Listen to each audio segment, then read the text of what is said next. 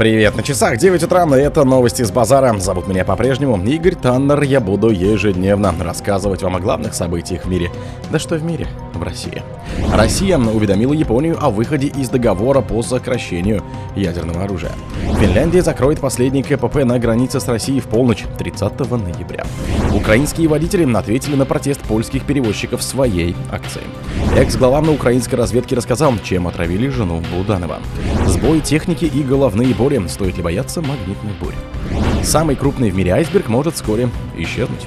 Спонсор подкаста Глаз Бога. Глаз Бога это самый подробный и удобный бот пробива людей, их соцсетей и автомобилей в Телеграме. Россия уведомила Японию о выходе из договора по сокращению ядерного оружия. Россия официально объявила властям Японии дату выхода из соглашения по сокращению ядерного оружия, сообщил МИД. МИД России 21 ноября уведомил японскую сторону о намерении прекратить действие соглашения между правительством Российской Федерации и правительством Японии о сотрудничестве в целях содействия в области ликвидации подлежащего сокращению в Российской Федерации ядерного оружия, говорится в пресс-релизе. Соглашение перестанет действовать 21 мая 2024 года. На Смоленской площади пояснили, что продолжение сотрудничества по этому вопросу, затрагивающему национальную безопасность, недружественным государством невозможно. Кабинет Фумио Кисиды проводит откровенную антироссийскую политику, наводя санкции и наращивая военную активность у дальневосточных рубежей России, подчеркнули в МИД. Япония уже выразила сожаление в связи с планами России прекратить действие соглашения. Финляндия закроет последний КПП на границе с Россией в полночь 30 ноября.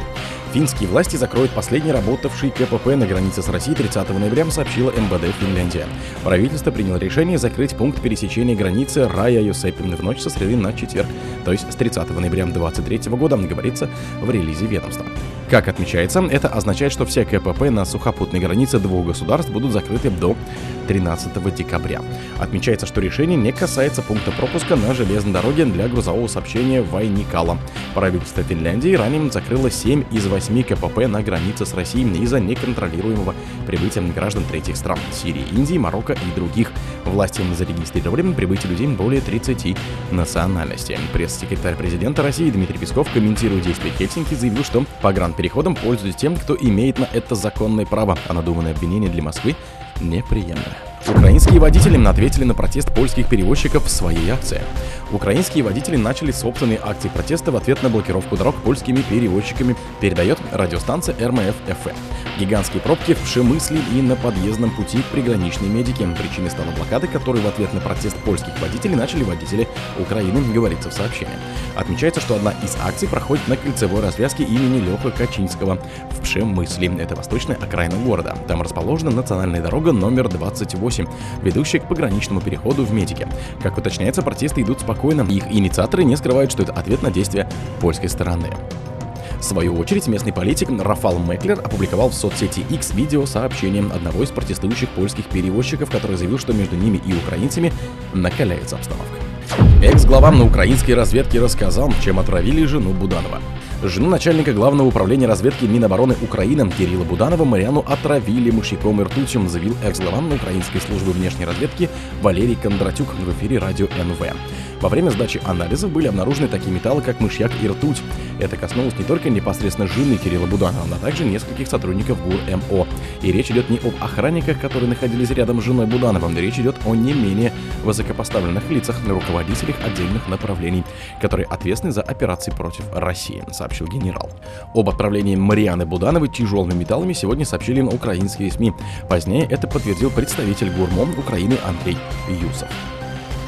Кроме того, он сообщал, что признаки отравления выявили у некоторых сотрудников ведомства, но официально эту информацию в Киеве не подтверждали. По информации украинских СМИ, у самого Буданова отравления нет. С его здоровьем все в порядке.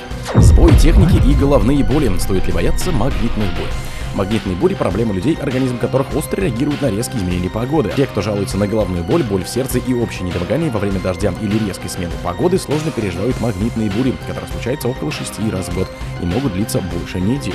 Геомагнитная буря или магнитный шторм – другие названия этого явления – также могут спровоцировать ухудшение в работе электрических устройств.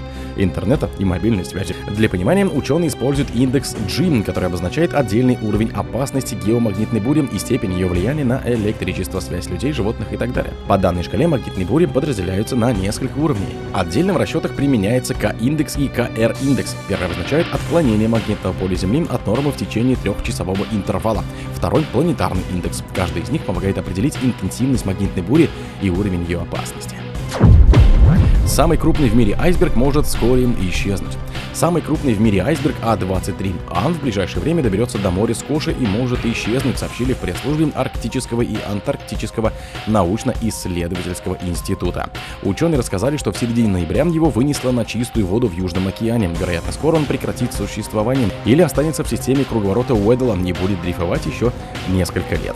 По прогнозу специалистов, айсберг подхватит океанские течения, которые идут из пролива Брансфилда на восток.